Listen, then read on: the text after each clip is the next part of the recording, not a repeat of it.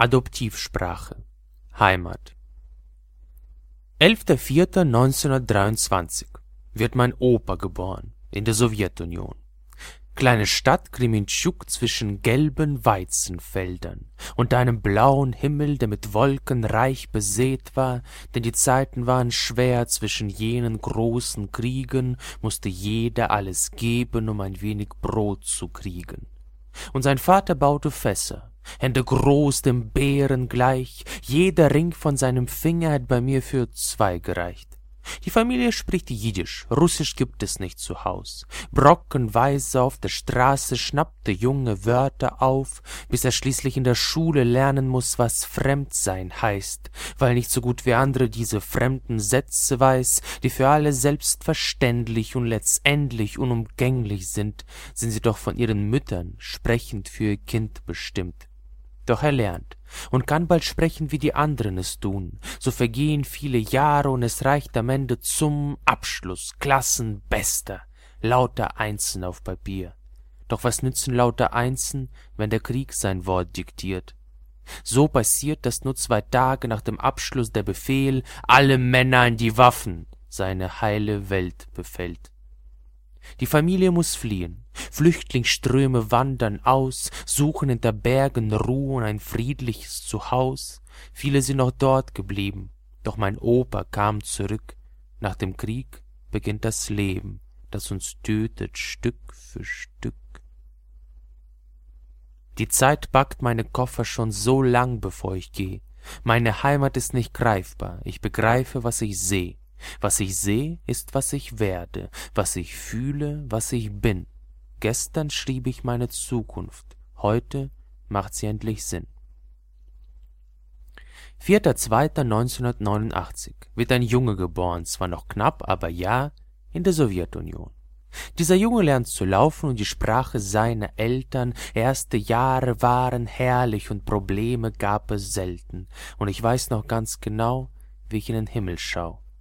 Weiße Wolken ziehen vorüber und der Himmel endlos blau.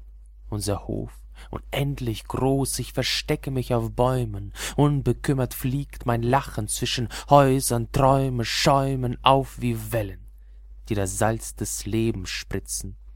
Ich weiß nicht, was Heimat ist. Siehst du meine Augen blitzen? Ohne Wissen, ohne Fragen, Theorie und Grübelei ist mir diese Zeit geblieben, doch sie war schon bald vorbei und mich fragte damals niemand, so begann ein neues Leben.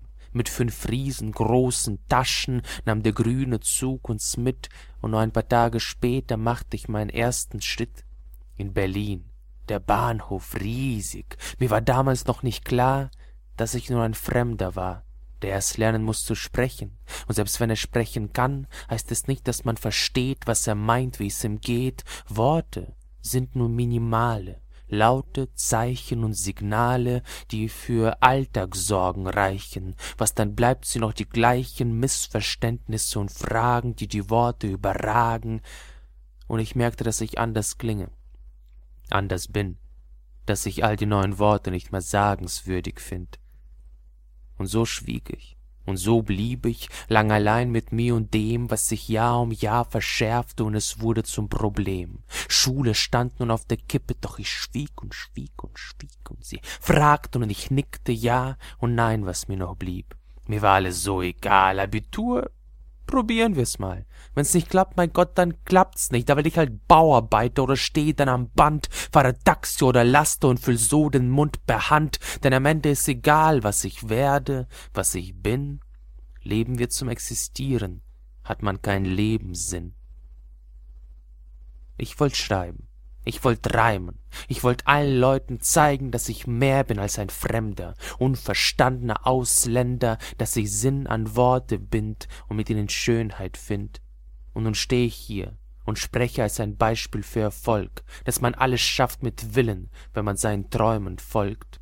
Doch egal wie gut ich schreibe, wie gut ich die Zeilen reime, ich bleib immer fremd und stumm. Heute reicht es vielleicht zum Lob und Schulterklopfen, morgen bin ich wieder weg weil gerade wieder brauner Unrat dieses Land befleckt. Wenn ich diese Worte spreche, klingen sie natürlich fremd. Der Akzent klingt nach in Ohren, der den Klang vom Inhalt trennt. Ich bin Flüchtling. Asylant, der hier eine Heimat fand. Ich bin keine Zahl und Summe, die der Steuerzahler zahlt. Ich bin Mensch, genau wie jene, die gerade an den Grenzen um ihr Recht auf Leben kämpfen. Meine Stimme spricht für sie. Angst ist menschlich und verständlich, doch wir sind viel mehr als Angst. Was uns heute helfen kann? Menschlichkeit und Mut zu wachsen. Was wir sehen, ist, was wir werden, was wir fühlen, was wir sind. Gestern schrieb ich meine Zukunft, heute macht sie endlich Sinn.